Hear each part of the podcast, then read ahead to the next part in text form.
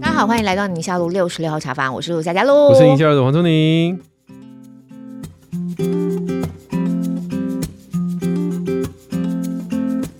我今天录这一集，刚好已经进入到十二月，是二零二三年的最后一个月。呃，We wish you a merry 啊，也是可以这样。这么重要的一集，邀请到了一位重磅来宾，Podcast 也算我们的前辈了耶，哦、嗯，对不对？敏迪你好，不敢当啦，前辈没有，其实，在很多领域，你们才是前辈。包括 我最近刚刚出书啊，这个哦，黄医师对，这个著作等身的，真的真的，因为我们那个年代都只有写部落格。而且真的其实我在刚开始就是开始慢慢习惯要听 podcast 的时候，你的节目就已经在了耶。对，我其实蛮幸运，我必须要说都用幸运来盖瓜，是因为选读。对，我在二零一九年的七月开始做 podcast，嗯，那那时候台湾的那个 podcast 中文节目没有到很多，对、嗯，那时候排行前几名大概就是百灵果啦、马力欧陪你喝一杯啊、嗯、科技导读，啊、不复见的科技导读，对，我们缅怀他，真的好伤心，他节目后来没继续做，我那是超爱。对，那所以那个时候其实一做，再加上我本来是文字起家的，嗯、我是二零一八年年底开始写文字，写一写才做 podcast，所以带了一些读者来到 podcast 这个世界里。嗯、但那个时候啊，只要。五千个听众，单集五千就在排行榜前五名。Yeah, 美好的年代，是那个时候，做的是那个美好年代。那到了二零二零年的年初，因为第一疫情嘛，大家都关在家里了。嗯、第二是，哎、欸，开始有很多很有趣的中文节目就出现了。对，所以二零二零年好像就是台湾 Podcast 爆发的。对，对，我们也是二零二零年开始做的。对，所以我基本上我没有沉潜太久，我不像马力欧或百灵果他们沉潜了好几年，嗯、努力了好几年才迎来那一个爆发。我基本上是。刚蹲了半年，对，刚刚好就搭上了这个浪潮，就起来了。所以你刚开始你说你是文字在写，那写的也是跟国际新闻有关。对，我在二零一八年的十二月底那个时候，刚好有个实体的公投。哇，那时候很多对很 overwhelm 的那个题目都一直压来。那在那个之后，我就觉得说，哎，其实很多我们国内的议题其实是跟国际有关的。在那个时候，公投有核实的议题，直到后来在下一次的公投四项公投里面，有一个是莱猪的议题。嗯，在二零一八年那个时候，我就会觉得说啊，我怎么在投我国内的这一票的时候，我没有那么理解它其实跟国外的联动性是什么。嗯，所以我就。决定说好，那我要来先写文字，因为当时我觉得文字是我还比较能够掌握的。嗯，跟当时我认识了一个很特别的平台叫 Line@，现在应该也是有嘛，就是官方账号嘛。那时候也是另外一个美好年代，就那时候 Line 也不用钱，不用钱，对，一个月只要八百块，我就可以发到八百万。对，这个我现在贵的要死，就是在那时候，因为他们在推广嘛，免费的，啊，我也正好在自己的公司里面有学会这个平台，哎，我就结合一下，而且那个平台对我来说很棒，是因为。我初出茅庐嘛，那我当时一定还不能感受到这个酸民啊或批评者的那个，但 Line@ It 很棒的是它是一对多，嗯。嗯，所以当别人要回讯息，它不像脸书或 YouTube，它下面是一个对。一个一个一个批判舞台，嗯、好，那嗯嗯，你要骂我，你只能回私讯给我，别人看不到，对对，那它就不构成一个舞台，嗯，那所以这个平台当时对我来说，哎，也很刚刚好，很适用。就一路做做到，就是写每一天一千五百字的新闻。我觉得这是蛮蛮有恒毅力才有办法每天这样子写。我我写到今天，在下个礼拜就刚好满五年，就日更五年。你每天写啊？每天写一到五哦，一到五。想说周周末放假，周末放假放假必须放假，要不然怎么撑得下去？对啊，对，所以我就文字起家，然后日更。那到二零一九年中间的时候，就觉得说，哎，那我就每一个礼拜礼拜五。把礼拜一到礼拜五我写的文字念过一遍，嗯、就变成一集 podcast。嗯，那后来就想说，就是大家有些人也跟我说，明迪我没有时间读，嗯，但我一直开车，我可不可以听这样？所以就转换，本来是想转换，后来发现，哎，写跟读的受众其实不一样，不一样，并不重叠，对那就最后两个并行。所以现在每一天的日更的文章我还是有，周更的 podcast 我还是有，这两个是我的敏迪选读的根本。嗯，你是。清大经济系毕业的，哦，对对对，所以你是在学生时期，其实经济的动态也很容易跟国际新闻做连接。对，你在那个时候就有在关注吗？还是没有开始关注国际新闻这种东西？我真正做敏迪选读的年纪是二十九岁，呃，就已经出社会好几年，好几年，所以原来没有这样的背景，完全没有。我甚至在做敏迪选读的前两年，我的工作是文创布料品牌的业务，就是也 跟国际完全没有关系。但经济对我来说，它打了一个很好的底子，是经济很喜欢学为什么。嗯，就如果我们说管科或者是商管学院，大部分呃企管类啊，会计是学怎么用嘛。嗯、那经济就是在问为什么。那我觉得那个时候那四年打了有个基底，是我很喜欢去了解这事情为什么发生，它有个脉络。嗯、因为经济系很喜欢学模型，我们要去计算、去推理。那但其实回到了大学时期，我对于国际是完全不了解的，我甚至也不喜欢阅读。后来呃，慢慢的我辗转换了两个工作，就是一个是。科技公司里面的数据分析师，嗯，那那时候我就很喜欢看科技新闻，嗯，好，然后其实二零一八年底我写的第一篇新闻，它就结合了我过去科技跟国际的一个综合新闻，它是华为财务长孟晚舟被加拿大抓起来，对对对，那个时候我的科技圈的朋友们全部都在脸书上面就说，哇，这是件大事啊，怎么可以抓华为财务长啊？而且财务长孟晚舟她是。华为的创办人任正非的女儿是千金哦，哇，抓了千金不得了，但所以他就引发了很大的兴趣。结果我问身边的，因为我那时候在文创公司里面嘛，我说：“哎，那个谁谁谁同事，你有没有看到这个新闻？他还是用华为手机的哦。”他说：“嗯，谁 谁什么？那所以我手机还能用吗？这样就是，哎，我就想着，哎，很有趣。然后我只是稍微跟他提了这个影子，隔天他就开始问我东西了。哎，所以那个孟晚舟后来怎么样？哎，所以华为跟现在美国跟中国现在怎么样？我才意识到说，哦。其实大家是有兴趣的耶，只是大家找不到一个管道去听这些好像有点像八卦的，但是就是有很重要的国际新闻。所以其实是借由在，我觉得它是一种很多经历的堆叠，包含到了我其实曾经写过一篇网络的文章，是我去听了张宏志的演讲回来，那篇文章五千多字，然后我晚上发出去，隔天睡觉起来，哇，已经几千分享了。就是在那个时间点，让我意识到说，OK，文字是我可以掌握的一个。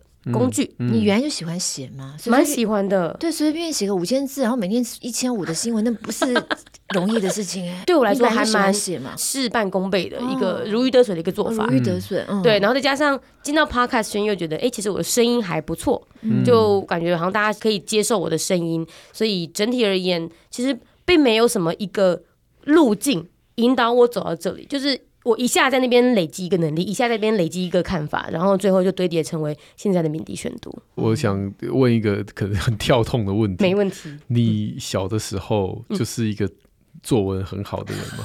哎哎、嗯欸欸，算是算是。嗯 Okay.、欸，我国中跟高中总共六年，每一年都有作品在校刊上。Oh. 我很喜欢写小说，喜欢写新诗。那你以前这个文笔很好，是有上什么课吗？有。但但但我必须，国语日报有开作文班，我小时候有上过这种的 类似。但是我们因为我们是乡镇，就是冈山的这个这个那时候还不是区哦，那时候是冈山镇，有小小的在高雄，对高雄，我高雄人。对，那那时候我的确有上某个补习班的作文课，但我回想起来哦，那个作文课我最大的印象都还是在于背成语。嗯，哦，我们那个年代，对，只要老师说要写作文，就一定要背成语，对，背国语字典。对，那所以其实你说。你的作文能力是不是可以透过补习？我自己觉得有一点困难。对，我觉得主要是在于你如何拆解问题，那才是写作文最重要的。比如说，可能我们都会去大考考试，好，那今天考试都那个题干不都一个题目吗？我记得很深刻，是我那一年的作文考试学测，它的题目是他给你一张图，一个停车场，嗯，然后一个停车场停满了车，嗯、那。你觉得，呃，如果是你这个停满的车里面，你怎么样可以进去？反正它就跟停车场有关的车，那你怎么去分析这个题目，才能去决定你的作文怎么写？嗯，那你的你的思维怎么做？所以我觉得文笔不是重点，嗯、你会用多少的引经金句点，你会多少成语不是重点，重点是你有没有拆解这个问题的能力。那。嗯我写敏迪选读，我觉得我最好的优势，嗯，是因为我从来没有做过国际新闻，嗯，所以我就是一张白纸的在看。比如说，我一张白纸在看孟晚舟的新闻，如果换到现在，我是一张白纸的。当我是一个小白在看以色列跟哈马斯的冲突的时候，我会想问什么？嗯嗯，所以我每一次我在阅读别的外媒的新闻的时候，我看到一句话，只要我不懂，我就会停下来，嗯，去深入挖掘这个问题，嗯，但。老实说，这个是我在做迷你选读前三年有的一个优势嘛？对，对，我知道大家不懂什么会问什么。对，现在做到第五年，我有一点点丧失这个优势了，嗯、因为你会变得懂太多了。对，不只是我懂太多，跟我的读者有跟着我五年的，他也不想再看。对，我会开始有一点点的要拿捏那个分寸，就是我要解释到多深，然后我如果解太深，会不会又让新的读者小朋友们他们会觉得哎有点困惑，有点有点阻碍，所以以前的优势不见得代表现在我还是持续有这样的一个好处。你现在就再创一个频道啊？哎，太累了吧？等一下。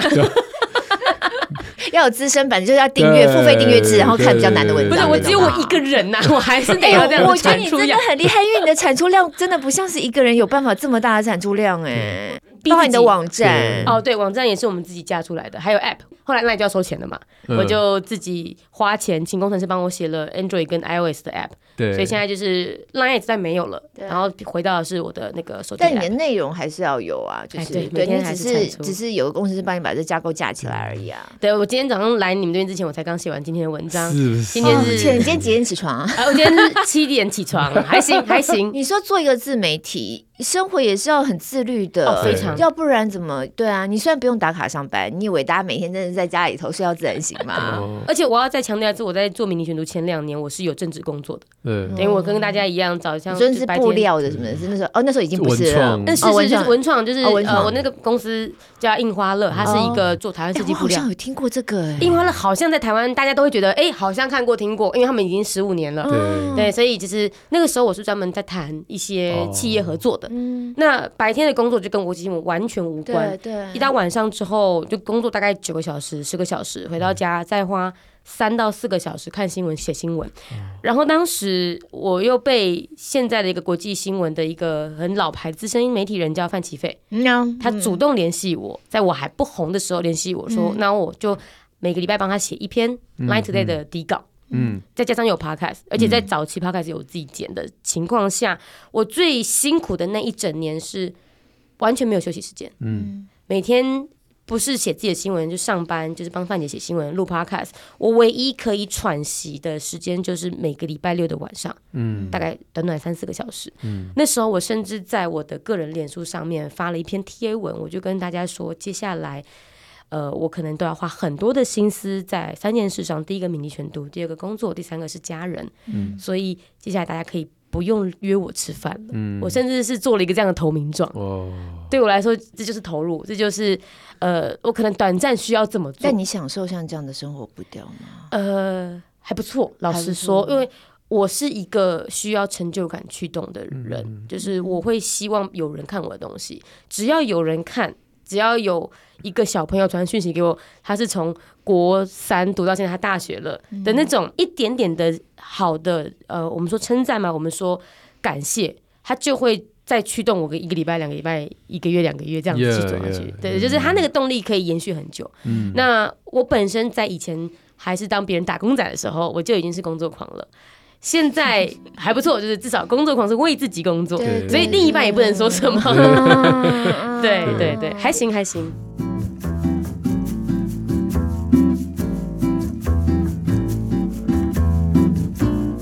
们今天要聊的国际的这个新闻，或者是这个，但是我是对对他的文字的掌握能力，我非常的好奇，因为大家都说新的时代，我们自己常常会抱怨啊，下一个时代的人文笔越来越烂，啊啊，不要讲文笔好了，就是光是叙事能力，叙事能力，然后然后就会大家同温层都会什么呃，一代不如一代这样，我是我是不信这套啦，但是你也知道，旁边人就会抱怨。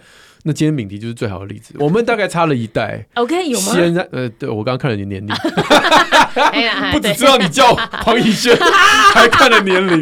对，其实你的文字掌握远远超过我在你这个年龄的时候啊，所以我相信很多家长会很羡慕，或者很希望自己的孩子能够不要成为人家口中的就是不会写东西的人，可是。你听到敏迪刚刚的分享，他根本没有参加什么作文班什么，就是有了，但是那不是你还好一年，对一年训练对，你觉得这是训练的来吗？还是说我大概有听出一些答案，就是因为你写的东西有人看，所以你就一直写，一直写，一直写，对不对？OK，对，没错。我觉得第一个回答是你有没有受众？嗯，我把写作当服务业，对对，就是那种 Line It 时期的时候，我说大家可以私信给我嘛，对，大家有回馈了。我就知道我要怎么改，我就知道写什么东西大家有兴趣的。对，其实我觉得这跟这个主播您的传统媒体其实就有很大的差别。对，因为我们是单向性，单向性你不知道大家喜欢什么，大家转台就转台了。我们都是隔天的收视率拿出来来对，对，可是收视率你也解答不出，而且那都二十四小时之后的事情了。对，对，那所以我们的好处就是，我觉得当你把写作当服务业的时候，你会有成就感，然后别人会告诉你。你写的好或不好，所以如果现在家长想要训练小朋友怎么去写作的话，或你训练你底下的小小编、小小小编，哎，目前没有，我就是一个人产出。总是有人写信给你，对对对对，有人写信给我，然后跟呃，我觉得不只是要有读者，他要有一个长期的读者，所以我会建议家长自己先成为小朋友的读者啊，有道理。你先看嘛，然后请你以身为一个。消费者的心态去看，你不要以身为一个家长的心态去看。哎，你这字写错了。对，我这样说，可是我都忍不住要把它圈起来耶。我真的忍不住，尤其我们做这种工作，就看到错字就哎呦 哎。你这样不是好读准呢？我就没有办法，我就哎，你看嘛，这个嗯，你你一定会先想说啊，小朋友，你你你这个哎，我觉得你这篇文章对没有解答到我的问题啊。哎，如果我看以巴冲突，那那个我看乌俄战争，那我的问题会是什么？就是先从比较大架构的去。告诉你的攻击者你想看什么，然后之后慢慢的调整说，哎，他学会抓问题了，他学会解构整个新闻、整个故事线了，然后你再去挑一些小细节，对。对，不要让他一开始觉得啊，我好像随便走一步我就被打一下，那我怎么敢走呢？嗯，所以我觉得第一个在写作的这条路上面，后天可以养成的是观众的陪伴，对，OK。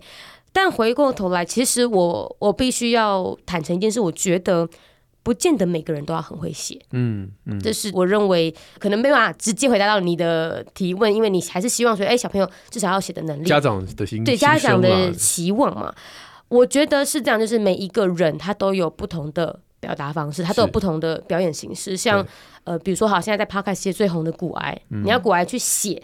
他还真的可能不见得像写的跟我一样有有架构有逻辑，但他用讲的就非常厉害。那有些人可能 YouTube 他的表演脏话的部分嘛，哎 哎，这个 真性情啦，只能这样说。那实际上，呃，我觉得只要找到这个小朋友他适合的表演形式，能够顺畅的把他的想法表达方式，其实我觉得就足够了。只是我还是建议，即便。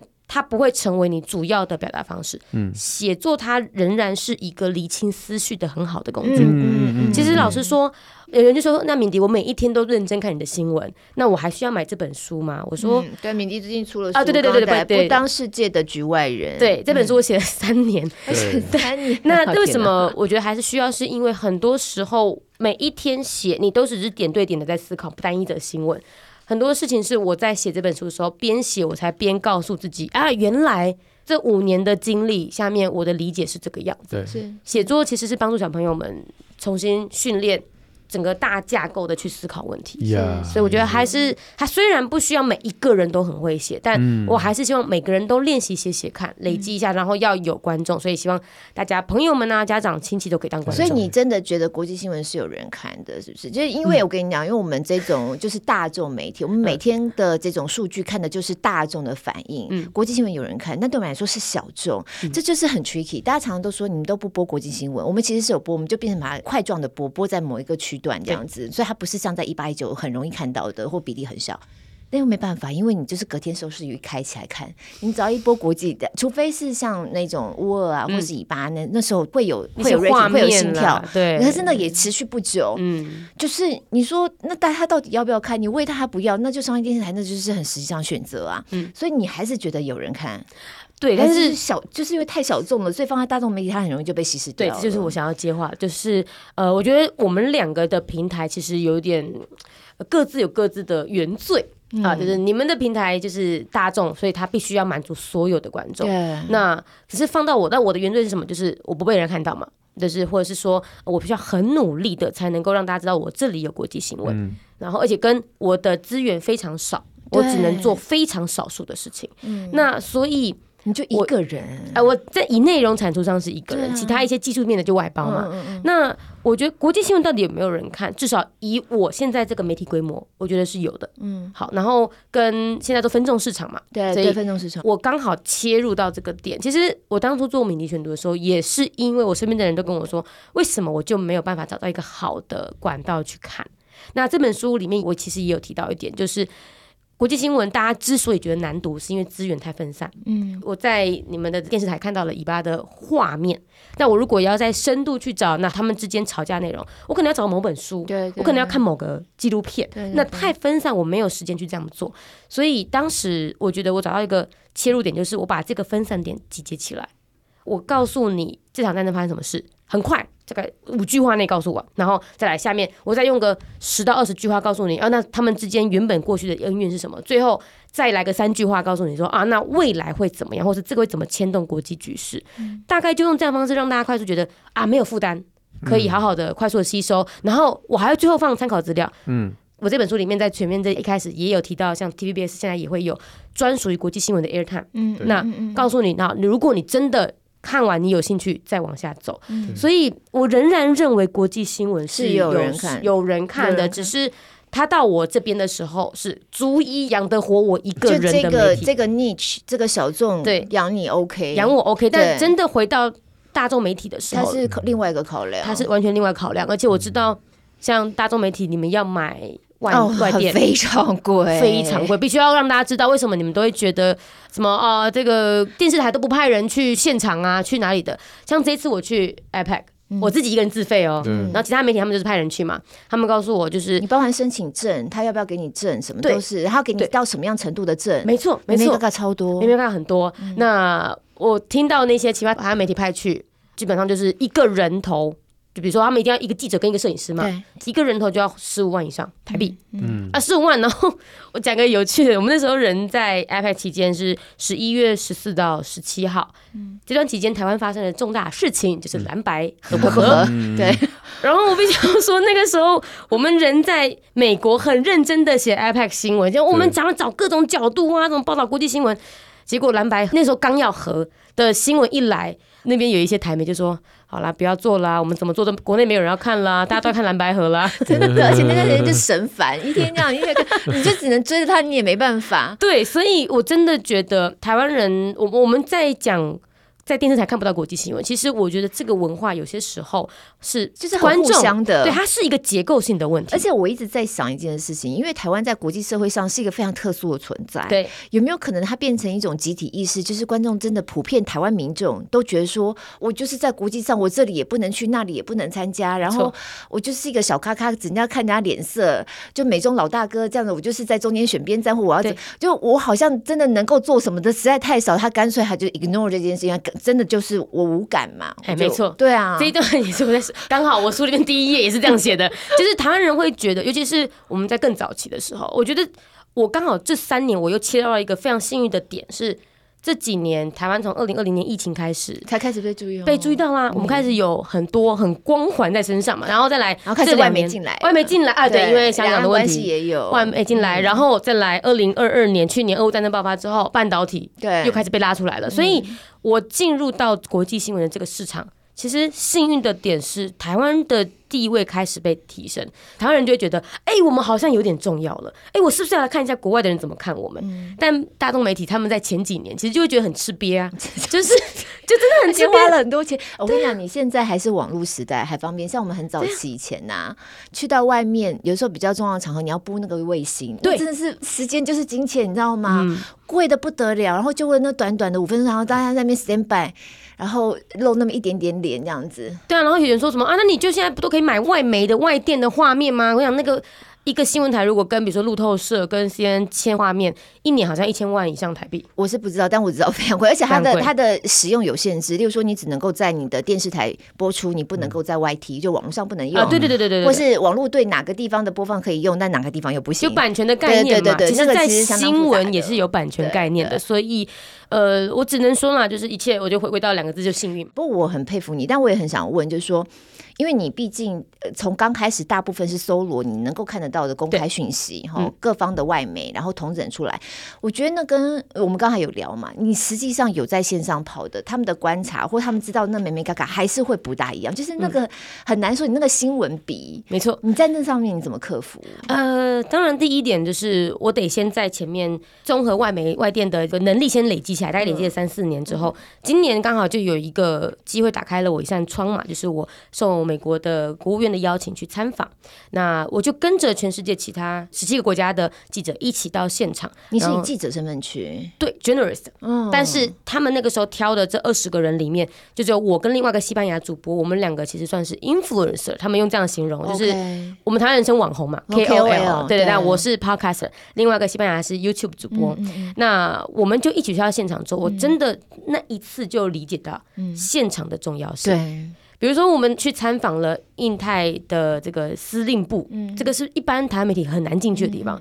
那好，我进去听他讲了整整一小时，我总不能一小时的内容全部逐字逐句写出来给大家看，没有人会看。嗯，那我就去理解到说啊，原来我回到台湾，每一次看外电，他们说哦，某某将军表示，那都只是一句话，对他整个背后脉络是，他讲了一小时，所以这个很重要。然后再加上我们这次去到 IPAC 现场，对，我就亲眼看到了习近平嘛，嗯，那。这也是自媒体的一个自由度。我那时候，其他台湾的媒体团必须都完全把镜头都放在张忠谋身上，嗯嗯，因为那个是可能他回来电视台要求的，你一定要跟台湾代表团呢、啊，没有人要你去看泰国啊，去看这个澳洲总理啊。嗯、那因为我自己一个人去，我为自己负责，所以我当下在现场的时候，我人看着那个二十一个领袖的圆桌，然后他们是鱼贯而入嘛，然后入座。嗯我超级开心的是，我可以看到哦，原来这个澳洲总理这个阿班尼是好开心的去跟谁谁谁握手。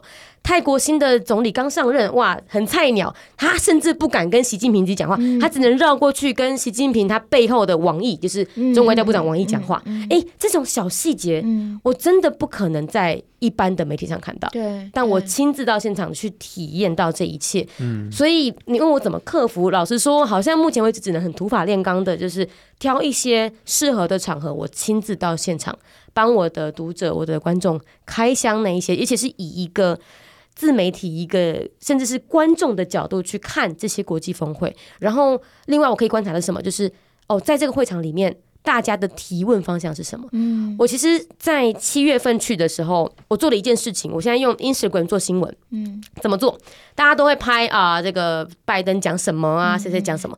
我反过来拍，我拍记者问什么啊？其实我非常讶异的是，你知道我旁边的西班牙记者、南韩记者，真没想过这个角度，好有趣。全部的人都在问说，那请问一下，那个中国现在不断的在台海用那个灰色工具 （gray zone attack），或者到南海这边对于菲律宾队怎样的？我就把这些提问的方向拍下来、剪下来，我要让台湾人知道，大家在关心，大家都在关心台湾、台海安全。然后跑到台湾，台湾人就觉得哇，原来是这个样子，所以。这一次我从七月那个经验带去之后，我在这次 IPAC 我也是一样在 IPAC 现场。，IPAC 其实是经济有关的国际组织嘛，结果大家都在问说，那请问一下美国，你们自己知不知道，你制裁中国之后，你伤到中国经济多少？你伤到自己经济的那个规模多少？或者是有人说，那你们有没有算过？你们因为 APEC 里面还有一些，比如说俄罗斯也是成员。嗯、OK，那有没有这个人权的问题？你们怎么看？嗯、所以这一些议题是你在。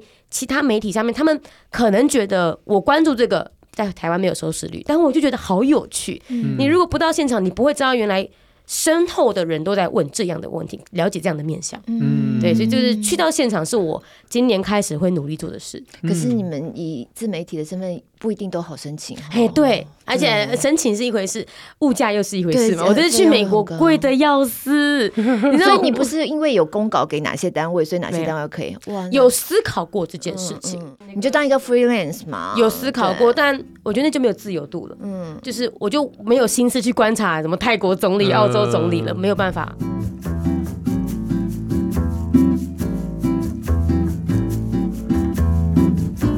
小时候的养成其实也没有说从小就对这个特别有兴趣嘛，对不对？那你现在我们特别今天讲到是因为你是阅读理解，就这个我们讲过好多的这个非常好的这个刊物，对阅读理解少年版，你是这一期的客座主编。对，你知道第一期客座主编谁吗？谁？他我知道，就是黄医师。话题不要到我身上。我们总是要牵点关系嘛，亲切嘛，亲切嘛。对，不敢不敢。你就是要跟这些少年，这个刊物设计的对象就是给比较高年级以上中学生。对，好，你希望他们能够哎有国际观，关心国际新闻。可是你以前你并不关注啊。对对，所以我们要怎么跟孩子说？嗯，好，我以前不关注，我当然觉得 有些时候要来讲一下，那种环境。没有这个环境，对我们那个年代的国际观就是英文嘛，对，英文能力好嘛，那也没有会讲英文就有国际观，哎，好像就是这个样子。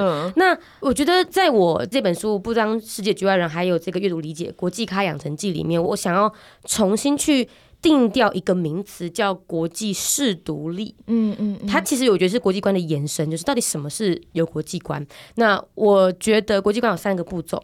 第一个是英文，好啦，你有英文可以，你可以跟外国人介绍台湾，这是第一点。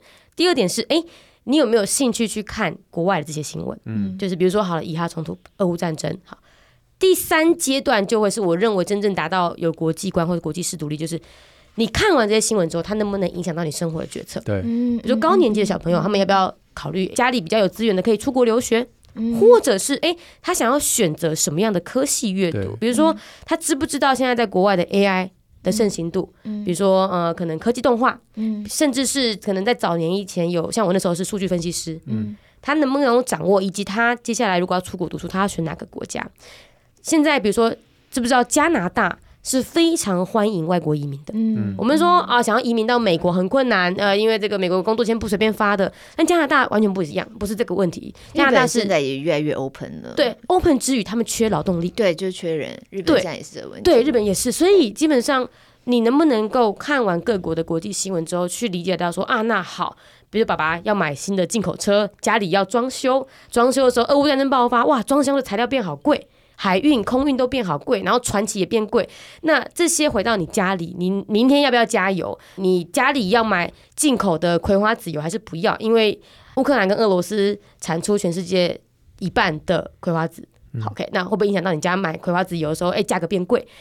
能不能够把对于国际的认识带回到你的生活去，让你的生活做出最好的决策，且不只是你的，而是你周遭的。比如说，就拉回到我的最一开始的初衷，你投下那一张选票的时候，你可以决定的是台湾的事物。那你有没有具备那样的基本知识或认识去投下这张票，创造出对你乃至于整个台湾最好的选择？这是我认为现在的人他的一个新的国际观的诠释。嗯、那回到小朋友，小朋友怎么做？我觉得我刚不是有三个步骤吗？对我来说，小朋友就是第一步跟第二步先走。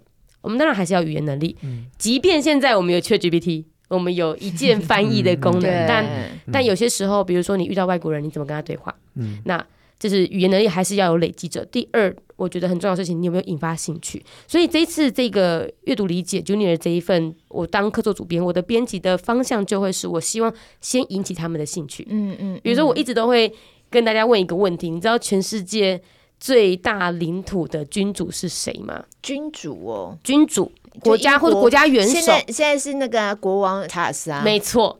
但是小朋友们就会觉得，小朋友没有那个大英国协的概念，他们就觉得说啊，国土最大就俄罗斯。我觉得现在因为历史切的太零碎了，他们在学校上课上的太零碎了，所以没有一个整体性的概念。嗯、对，所以哎，我就觉得说，哎，你知不知道？哎，英国国王查尔斯他是全世界拥有最多领土的一个国王，然后可是，在国王。上任的时候，哎，非洲国家抗议他的上任。非洲国家跟他说：“哎，这个你可不可以这个把我们的英雄头颅还给我们？因为在那个时候殖民时期，嗯、有一些这样子，对，有一些这样子的历史故事。然后，呃，很八点档式的，甚至其实很多的国际新闻里面，很多的。”我都会用《甄嬛传》在形容，对。那我希望是在前面，我前面写了一两篇是先吸引大家注意。那到后面开始跟大家说，好，如果你想看了，我告诉你怎么看。嗯、我其中有一篇，呃，我自己觉得很有心得是。我也是个低头族，嗯，就大家小朋友们现在也都也都有手机嘛。我每一天使用手机，那个苹果都会告诉我，我每一天至少使用七个小时。贴手机哦，你是在上面创作吧，在上面写东西？没有，划手机哦，看 YouTube 啊，然后看 Instagram 啊，滑。可是你也是工作上需要啊，因为你需要大量的知道外面在发生什么事情。没错，所以我就在这个杂志里面我跟大家讲，小朋友你好喜欢滑抖音，好喜欢滑 Reels，没有问题。看些什么？对，但。你要不要主动去改变你的演算法？嗯，是可以的。我就故意去追踪一些啊有在讲国际新闻的账号，嗯、这些账号也不是故意用很生硬的内容，不是哦主播在那边报新闻，没有。这些什么 BBC、CNN 什么的，他们其实会用越来越浅显易懂的方式创造这些社群平台上面的内容给你看，嗯、让你不会说啊划掉就觉得啊很深就划掉了。嗯、所以我滑的七个小时的手机里面，可能真的大概有比如说一半以上时间是。略有营养的内容，我不是只看跳舞，嗯、不是只看那个小猫小狗，小猫小狗，对，当然也会看可爱。对，我看小猫小狗，我就会 忍不住一直对，不是一直重播。对但实际上，你可以去我们说喂养你的演算法，你可以在滑 YouTube 的时候、滑脸书、滑 TikTok 的时候，都可以有这个机会。那你会故意看真的跟自己的立场会？跟大家讲的对不对？我每一天会看中国官媒的新闻，我觉得好有趣，就是你会觉得平行时空。比如说 CNN 也看，Fox 也看这种，Fox 也看。然后还有，如果我们讲到以色列跟哈马斯的话，CNN 或者是 BBC，他们偏西方观点嘛。对。那我就会去看半岛电视台，对，半岛电视台它是卡达王室出资的，所以你说它偏官媒吗？没有，它我觉得它比一个国家的立场还要再更大一点，它代表的是整个阿拉伯世界，对阿拉伯世界伊斯兰教的说法。那我就会去看。这两边的媒体去平衡这个说法，比如说同一起事件，西方媒体就说以色列是捍卫领土，但卡达的这个半岛电视台就说以色列是侵略者，那你就要去平衡。所以我会建议大家，就是除了要追踪那一些你觉得看起来舒服的媒体之外，你也要追踪一些让你觉得自己觉得嗯，这个立场我觉得我不太喜欢，但你还是要去看。这也是我常在讲的。对，那这件事情我其实会希望大家其实嗯。呃我们一起说要找有没有中立的媒体。嗯，我在这本书里面有提到，或者这个杂志里面有提到，你找不到没有立场的媒体，因为立场这两个字不是坏事。你说啊，秉持着教育的立场，我认为孩子不应该每天都只有考试，这是一种立场；秉持着军人的立场，我认为我应该要捍卫国家，那也是一种立场。你不会说这个立场是坏的。嗯嗯。但为什么我们现在对于立场这两个字这么反感？是因为有些时候。我们只接受我们想要的资讯。如果你今天真的要找一个完全没有立场的媒体，我告诉你在哪里，叫维基百科，或者是电器使用说明书，它是一个完全没有血、没有泪、没有温度、没有情感的地方。但我跟你讲，甚至是维基百科上面也有立场，也有立场。比如说中文编辑的世界里面，他们会吵架。OK，所以我们要做的并不是找到没有立场的媒体，我们要做的其实是。学会辨别立场，嗯，我们要请小朋友们知道说，你今天在看一则新闻的时候，它是资讯还是它是评论？嗯，只要他可以分辨出这是资讯还是评论，而且他知道这个媒体背后是谁出资的，他在告诉你什么讯息。我觉得那就不用担心小朋友会被立场带风向，会被洗脑了，因为他们已经学会辨别了。嗯，对，所以这个是我觉得，呃，国际观你不是只会了解国际事务，你还要学会阅读媒体。所以我最后才会给他一个新的名词，叫国际视读力。它综合的是国际观加媒体视读，嗯，加起来才会是现在我觉得大家应该要培养的能力。所以给孩子一个就是。这件事情跟我相关的这种连接，对，这个好像是现在孩子比较能够培养起来。我们在过去的那个时代比较难有这种连接，是不是？对，因为、哦、呃，老实说，以前的确台湾那个年代，你真的要跟国际接轨的机会也没有到那么多。对，国际不跟我们接轨，这是早期的。就是我刚刚跟你讲的，就是所以台湾人越来越无感、啊，对，你会越来越缩嘛。那现在就是我们都可以简单的跟大家讲说啊，你看立陶宛捐疫苗给我们，你看捷克议长来找我们，这真的是在疫情之后非常大的。不一样，非常大的。就这几年呢，对，当然还有呃香港的事情，也让欧洲国家更想要去认识，哎，亚洲这一块发生什么事情了？呃、嗯，以前英国他们现在也收到很多的香港的移民嘛，嗯、那所以对于欧洲国家来说，哦，以前经济为上，但现在他们会觉得啊，民主很重要哦，我们应该要捍卫民主。你看有些有些案例啊什么的，然后区域的安全，像这一次我去到美国，嗯。我不是说大家都在问台海议题嘛，而且这次我们去美国采访，主题也是印太安全。嗯、你就想印度跟太平洋，那跟欧洲什么关系？哎、嗯，可是就有法国跟西班牙记者也来，他们举手的，他们都是以一种，你看你们如果越南啊、马来西亚，你们这些东协国家哈，再不去管嘛，你们再好像觉得啊，我就跟我无关，台海议题跟我无关。你看看我们法国，你看看我们西班牙，俄乌战争爆发之后谁无关？嗯，那时候真的是在那个现场。我觉得非常有趣的是，因为记者其实都蛮敢言的。东协国家就说东协不选边站，西班牙记者就说：“哦，我们欧洲也不选边站呢、啊。你看我们现在怎么办？嗯，对，所以那个情势，以前我们会觉得哇，欧洲就欧洲的事，东南亚就东南亚的事情，跟台湾无关。但现在并不是，现在所有的人都在告诉你，再远的事情都与我有关。那我觉得这个是我们说全球化，以前的全球化是指好的。是贸易的，是是，你可以 outsourcing，你可以外包的。另外一个世界，全球化又是另外一个世界了。现在全球化已经变成要翻了那一页了，已经对。不讲全球化，就应该对不讲全球化，就是以前我们只看好的一面，现在变成是现在都是要大家要建立一些贸易壁垒呀，然后都要自己呀，怎么样在地化？对，美国也要制造业工厂要回美国啊，对，现在都变成这样子了。对，所以我觉得我们以前的国际观跟现在一定要有不同的诠释。啊你要有脉络啊，当然对，要脉络。然后当然，我觉得我另外一个优势可能就是因为这五年内我大概累积了跟大家的互动关系，所以我大概知道大家的痛点在哪，而且有很多的家长。会传私讯给我说啊，我小朋友，我要怎么跟一个国小二年级的小朋友讲以巴冲突？我知道你们前几集刚好聊到这个心理状态嘛，对不对？对啊，对啊，那怎么跟他们介绍？其实我都会想要跟家长说，嗯，不要小看小孩子。嗯，我有小三的读者，他会传讯息跟我讨论国际局势，好可爱，对，很可爱，但也有点难过嘛，就是他必须要那么小就开始去理解这件事情。嗯、但我想要跟家长说，就是第一，你不要小看他们的理解能力，他们会看得懂；嗯、第二，你也不要太早把他们保护的，就说不要去听闻这些战争的东西。实际上，你让他越去了解，原来国际上有这样子的一个独裁者的存在，或者是有这种历史恩怨情仇、恐怖组织的存在，未来。他才能意识到这种冲突的严重性，他才能够，比如说，未来他可能是台湾的某一个重要的人物，有影响力的人，不管是商界还是政界，他才会阻止这件事情在台湾发生。你不要在小时候就蒙着他的眼，他就以为这个世界是太平的。嗯，其实不是，不应该这样。所以我会接下这个阅读理解 Junior 的这个客座主编，就是因为我觉得，哎，小朋友们其实可以提早开始看。但是我们里面有一些，比如说我还邀请到了转角国际的主编，他写的就是在俄乌战争里面怎么样有战争，但也有手游。哦，那篇他写的，对对对，很有趣，很有趣，很有趣。就我们试着让大家知道，说战争不见得都只有血腥暴力冲突的一面，它有暖性的一面。那我觉得我们试着要。人们怎么过日子啊？对呀，对，没错，其实是这样，没有错。对，所以这是我在这次编这个杂志的时候一些出发点。有的时候家长自己也没有什么国际观，就是家长自己也说不出个所以然。哎，是，但是我觉得很难啦，就是除非是每天柴米油盐酱醋茶已经太忙了，没有时间搞这个，没有时间多认识。对，我就是想说跟家长说，不用紧张，你不要紧张，你也不要替小朋友紧张，对，对嘛？我们就在我们的能力范围内，我们不要过度焦虑，因为我有些时候觉得台湾人。政治过度热情，就是因为我们很容易焦虑。嗯，放宽心一点点，我都相信集体智慧会带着文明前进。那我们就各司其职嘛。比如说家长没空去理解以巴冲突的，哎，那我帮你理解，我告诉你，然后你再告诉你小朋友，这样好像也行。对对，放在车上就可以一起听 podcast 之类的。哎，对对对对对对，担心睡着啦，就是很多人说我节目都会睡着。你节目真的很长哎，我已经觉得我们节目很长了，他节目更长，接近两个小时。对，每个礼拜不是一个小时多，是一个小时五十几分那种。我有时候觉得哇。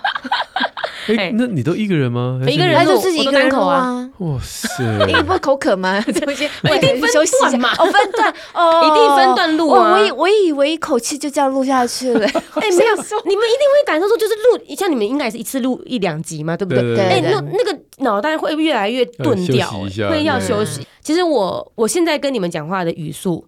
比我自己的节目语速还要再快一点，然后我现实生活中的语速就在更快。你现实中语速更快，更快我讲话很快，而且有些时候我的嘴巴会跟不上我的脑，然后我就会讲出一些很奇怪的字，比如说我有一次就在超商买个东西，我说我要买粘都净慈庵，那个京都念哎粘都净慈安，对，其实是京都念慈庵，我的脑袋跟我的嘴巴会打架，但。就是因为我自己一个人录音，我必须要讲慢一点，我才可以脑袋去想我下一句要讲什么，什么所以会更耗神。我每次录完一整集，虽然分段录，但我还是尽量在三个小时内把它录完。我就有一种虚脱感，就是好累，我今天不要讲话了。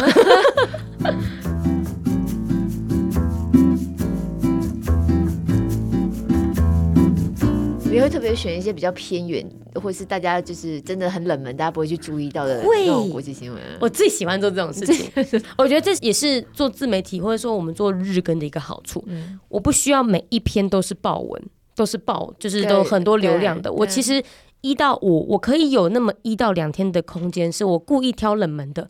那它这有几个原因，第一是因为我个人觉得很有趣，比如说我就想到几内亚非洲国家几内亚的战乱，其实基本上。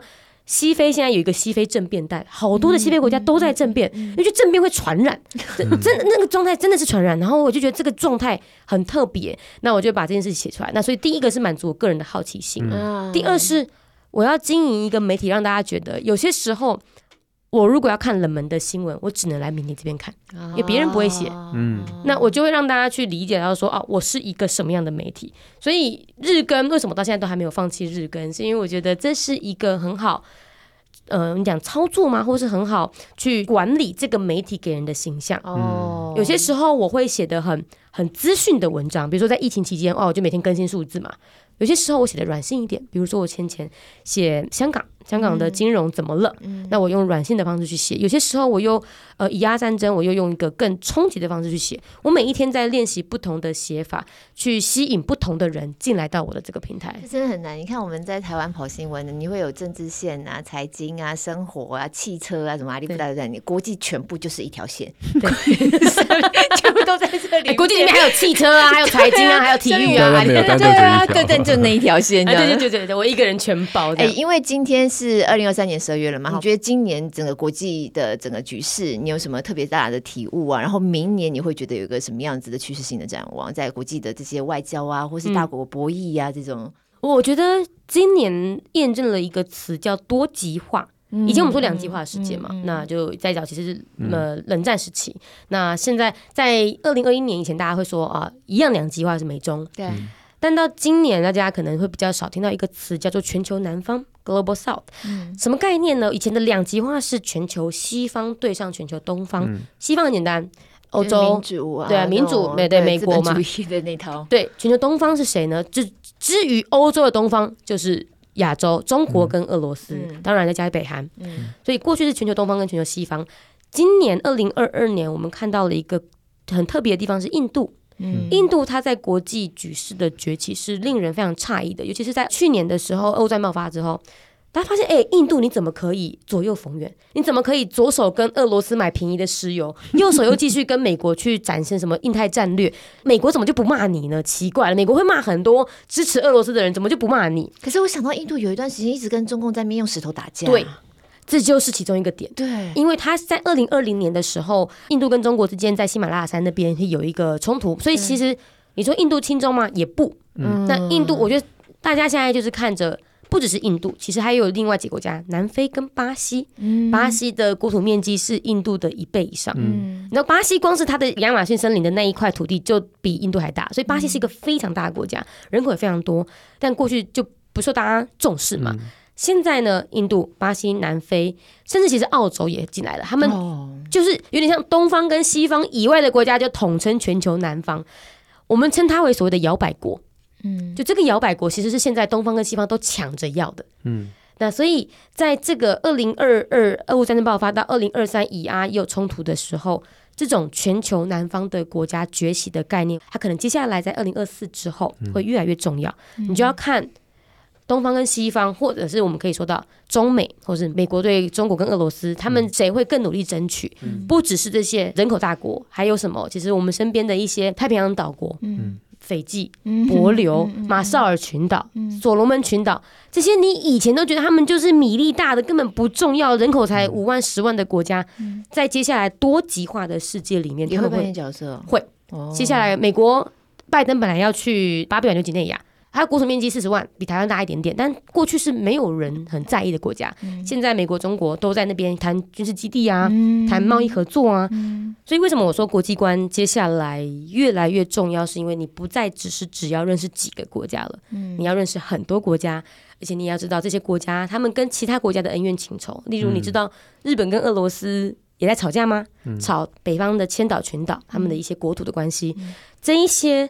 全部到了二零二四以后，尤其是二零二四是美国，美国要选举，对，不止台湾要选，美国也要选。嗯、那这个很关键，非常关键。那接下来这个二零二四之后的国际局势里面，我觉得变成是有点像五胡乱华嘛，这种群雄割据的状态会慢慢的越来越复杂。那我们要用什么心态去迎接接下来这种多极化的世界？我觉得理解很重要。理解，你要怎么去拉拢这些国家？台湾也是嘛，不只有美国要拉拢嘛，台湾也要拉拢很多的盟友。你理不理解这些国家他在意的点是什么？嗯，比如说我们说啊，台湾有事，日本有事，那日本人真的帮我们吗？日本人在意什么？冲绳跟日本本土的想法又不一样。没错，冲绳人是冲绳人，就是他反基地哦，对，他们觉得基地。拖慢了冲绳的发展哦。对，那我们能不能理解冲绳人想什么？你同理了，你才可以说服他，你才可以站在他那一边，让他站在你这一边。嗯，所以我觉得多极化跟理解会是接下来二零二四之后国际局势里面很重要的两个词。嗯。我觉得像我这种跟国际没什么接轨，有是吗？我的我的意思是说，我每次在读国际新闻的时候，第一个是好玩，我只是为了好玩而已。因为这边我这辈子也不会去以色列，也不会去巴勒巴勒斯坦，我也不会去俄罗斯。可能对我来讲，这些事情真的离我很遥远。嗯，可是当我在看这些国际新闻的时候，我是很喜欢看。我记得每次讲到国际，因为露露很希望大家对国际新闻能够更了解，然后几乎都会讲到像刚刚讲到这个呃石油啊，嗯、或者是什么、呃、葵花籽油啊，好像就一定要跟你生活的一些民生有关，买车啊什么。但是或许这个都是很对，尤其对我在做国际贸易或投资的人可能很重要。可是对我来讲，国际新闻有趣的点是它让我对于人性的同理的触角延伸到。更多，也就是说，你可以在其他的国际新闻上看到非常极端的性格或极端的民族性、极端的行为。嗯嗯，哦，像之前我们讨论以巴战争的时候，我们那位以色列的宣教师他讲的那个心态上面那个极端，其实就你可以应用在你身边真正面对的人，他可能没有像以色列那么极端，嗯、但其实那就是人性。对。他的人性，他的玻璃心，他的不可碰触的伤，跟你一讲他的暴气。那这件事情以前你会觉得神经病，对不对？这边、嗯、就是说这个人有问题，真的有问题吗？如果今天是你身边这个人有问题，那那边以色列跟巴勒斯坦有两个民族，嗯、这么大群人都有问题吗？嗯、他不是，只是那个深度累积到那个状况的时候，你的人性的表现就是这么的冲突，这么的。不理性，这么的没有办法非黑即白，这么的无奈，这么的非得与狼共舞，非得跟匪类交朋友。嗯、那很多很多的国际局势无奈，我认为真真实实会让我想起我身边的人的生活的样貌。嗯、那那个同理感就会让你减少。自以为是的时候，真的，真的，我觉得这是一个啊，这世界不知道，对你，你都你心中的小世界就这么小，对。但放假到全世界的时候，你就发现不是这样的。所以，我想我对国际事务的这种兴趣，更多是来自我对于人性，对于团体的经营、班级的经营。然后，我想老师，对不对？你今天连坐法。这件事情，那跟这个、哦、可以对，对不对？可以对比哦，可以，哦、可以对比，对不对？对不对？那造成的伤害跟好处到底是谁多？嗯、我觉得这些东西或许在孩子的这个，我看到这一本阅读也 Junior 里面，在国际新闻，你希望勾起孩子的兴趣的时候，我也发现你有放进了这些元素。嗯，所以我想。大家认识国际新闻不是为了要哈，刚刚讲就是为了明天要不要要不要不用不用，要不然就是什么要涨价了，九二七油要涨了，因为那边打仗了，还有黄金啊投资哦，只要一打仗黄金就涨，对不对？还有一种就是个人的优越感，就是哦。拜托井底之蛙什么什么的，我觉得这都不是，我觉得反而是像敏迪这样子，就是。你可以看到他虽然这么多年的经营国际的新闻，可是你看不出他身上带有任何一点的这种骄傲、这种高人一等的这种样貌。那他反而更多的同理、更多的思考、思辨，然后讲话越来越快，脑袋越来越跟不上了。我刚刚意识到，这这是人的进，这是进步嘛？对不对？就是当你的论述越来越多的时候，你想表达的东西越多，没错，越没有办法就是慢条斯理的。因为本来平常习惯一点二五倍速听我们节目，突然发现哎今天这样不行。不知道在讲什么，太快没有办法吸收。而且，而且刚刚提到人性，其实我这本书里面就有提到有一章，就是如果用人性去解释。对，你刚刚提到说，哦，你观察国际是在看国际的那些人，那些勾心斗角那个人性。实际上，我觉得很有趣的是，我看了这么久的国际新闻，我们都会觉得哇，国际政治好复杂，然后那什么总理、总统吵来吵去。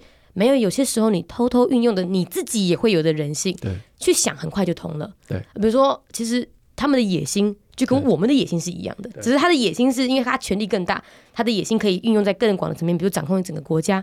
那我们也想要掌握我自己身边，比如说啊，我想要我的这个自主权，我想要出去玩，我想要出国，我想要更多的 work from home。这种野心其实套用在了国际局势上面也通，所以它是。人性是双向都可以互相去理解跟对。跟对照的，对，没错，没有错。嗯、我在近期最不理解的是有一个人啊，就是阿根廷刚选上那个总统，啊、你来，对，他当初来选中原因是因为那个灵媒，对。嗯，跟他讲说他的狗，他死掉的狗，叫他出来选总统。对，然后大家很酷，很酷。因为我有时候觉得，你看到这些东西，你就觉得哇，好妙啊！这世界上，就表示这个东西在他们的文化，并没有那么的。我不晓得，但你从这个角度去思考，为什么要更包容、跟更理解？因为你以为是这样的，在那个文化里头，完全不同的解读方式，对，完全不同的理解跟解读方式，他们可以接受，对，或者他们或他们没有办法接受，或什么的，对。对啊，所以他有在你身边，就是有人跟你讲他今天水逆，那不是一样吗？哎，对呀，可是他是因为这样子出来选总统哎。他今天水逆，所以他今天不来上班。哎，可大可小嘛，对不对？我们刚刚说的可大可小。好哦，今天很高兴，这个敏迪，我真的也是听的节目，也觉得我老说我没有办法听完一集。没事，可小，我懂。今天完听率高，没有，我跟你讲，完听率高，我但我觉得很有可能是大家都睡着了，所以就让继续播下去。不是这样吧？没有按暂停的机会。可是我觉得，就是看了这个阅读理解，因为我们先前拿到了书是今天才拿到，我觉得真的是很棒的一个方式带。领孩子从不同的切角，让这件事情变更有趣，嗯，能够吸引孩子的兴趣来做这个事情，我觉得真的是很好。所以在这边就特别来推荐这个阅读理解最新的一期啊，我们为什么需要关心国际新闻啊？叫《国际咖养成记》，这是呃，我们十二月嘛，哈，二零二三年的最后一季，它是一季刊，我记得，对对。然后可以提供给大家做参考。还有今天敏迪带来的书《不当世界局外权》，那因为刚刚才拿到这本书，所以还没有时间来拜，刚出还没有时间来拜读。我只翻了一下目次目录，我我看书习惯就是一定先翻目录。我也是，我会看那个目录吸不吸引我。对对对对，我觉得这里面有很多的。提到的点，就我看目录很多章节，我都觉得很有趣，很有趣。嗯、然后就是切回到我们刚刚最后讲的，回到人的这个本身。没错，对，没错。你在看国际新闻很复杂或很怎么样，还是回到那个人的本身。对对，对所以这边一并推荐给大家，《不当世界的局外人》。你有还有看些什么东西？你看的东西很多哈。哦，我觉得看跟听都有。我现在特别喜欢听。国际的智库分析的 podcast，国际智库的，哼，那这个像什么？有一个叫 CSIS，我真要讲说，对对对对对，我想说 CSIS，CSIS，他们最近也有 podcast，他们有，而且他们还有专门在讲中国的 podcast 哦。然后经济学人，经济学人哦，我这边要对，一定要推荐大家。不过我这个系列他们已经变成是要付费的了，但经济学人在十月到十一月，他们做了四集台湾专辑。对。非常特别，他们的第一集是怎么样？他们从台湾自我身份认同开始讲起。他们找陈耀昌教授，然后讲说啊，我以前读的那个认识中国还认识台湾那个课本怎样讲。然后他还找到一对母女，妈妈呃就说啊，我民进党贪污，女儿就是去太阳花的那种。就是他把那个台湾的世代的冲突放在节目上面，台湾人去听，你可能觉得啊很熟悉啊，这不就我日常生活？你要想想看，经济学人的节目有多少外国人在听？有多少外国人借由这个节目去认识台湾，然后我甚至在那个节目里面才知道，原来本省人跟外省人的英文怎么讲。外省人叫 Mainlander，Mainlander，本省人叫 Islander，Islander，很有趣。那个访问 TSMC 里面一个，对对对，那个台干。有听到，对他就是在讲他去大陆多少年嘛，然后现在回来，对对对对对，那个他说他他爸爸是外省人，所以就回去。回教思乡，然后回到中国就发现跟他想象完全不一样，什么美好的天空啊，美好的那个土地呀，什么都不一样，河都黑的，对对对，河都黑的，哎，很有趣，那四集非常非常有趣。你说是经济学人，经济学人的，然后他叫做他他们经济学人有各种系列的，对，有 intelligence，有 hard force，那他那个系列坐在一个叫做 drum tower 鼓楼。我我承认我是随便乱点点到的，用一个很中国意象的东西叫 drum tower。那我觉得它里面英文不难，那大家都可以去听听看。所以我最近花的比较多时间都在听，尤其是你，我跟你讲，你现在只要随便一点开一个美国智库或者是这种经济学人分析，大概每每几集就会有台湾。对，没错，没几集就有台湾，对，没几集就有中国，他讲中国一定讲台湾，对，所以啊，谢谢你提醒我，因为我已经好久没有听他这个 podcast，我记得我上一段时间听是听他有一系列在做习近平。啊，The Prince，对，The Prince，我觉得那个好，The Prince 也好好听，八集还对对对，就是哇，比所有人都还认识习近平，对，很厉害，很厉害，所以我现在大部分时间就是用听的，我觉得比较快一点，然后而且听他们是用对话的方式，比你用阅读，对我觉得他们制作的很有意思，对话，因为有一个外国人他会问一个。台湾人，那就是一个外国人，他会用一种最直白的方式说啊，为什么他就觉得他自己是中国人？为什么他觉得怎样怎样怎样？我觉得蛮直接的去打中我们的心，说对啊，我们在台湾这么久，我们怎么没有问过这些问题？对对，为什么人家会好奇？我们觉得很稀松平常的事情，他们的点到底在哪里呢？对对对，所以我我觉得大家可以去听听看，找经济学人这一系列就很不错。对啊，好，太好了，好棒！最近也提醒我好久没有听这个 podcast。好，我们会把相关的推荐，呃，这些资料都放在我们的节目资讯栏里，大家有兴趣的话都很方便来查找、来参考。好，那今天谢谢大家的收听，真的谢谢敏迪来到我们当中，嗯、谢谢邀请，耶，yeah, 也欢迎大家加入宁夏璐社团，也欢迎敏迪一起加入明夏社团，没问题，right now，他太忙了。对，我们不定期会举办一些揪团活动，大家可以参加，也记得要抖内，还有订阅我们的这个频道。好，那我们就呃在这边谢谢敏迪，谢谢大家收听我们 Apple Podcast Spotify 听话帮五星赞一下，许愿池持续开放当中，我们就礼拜六空中再会喽，拜拜，新年快乐，新年快乐，新年新年快乐，明年见，新年快乐，我们明年见，拜拜，拜拜。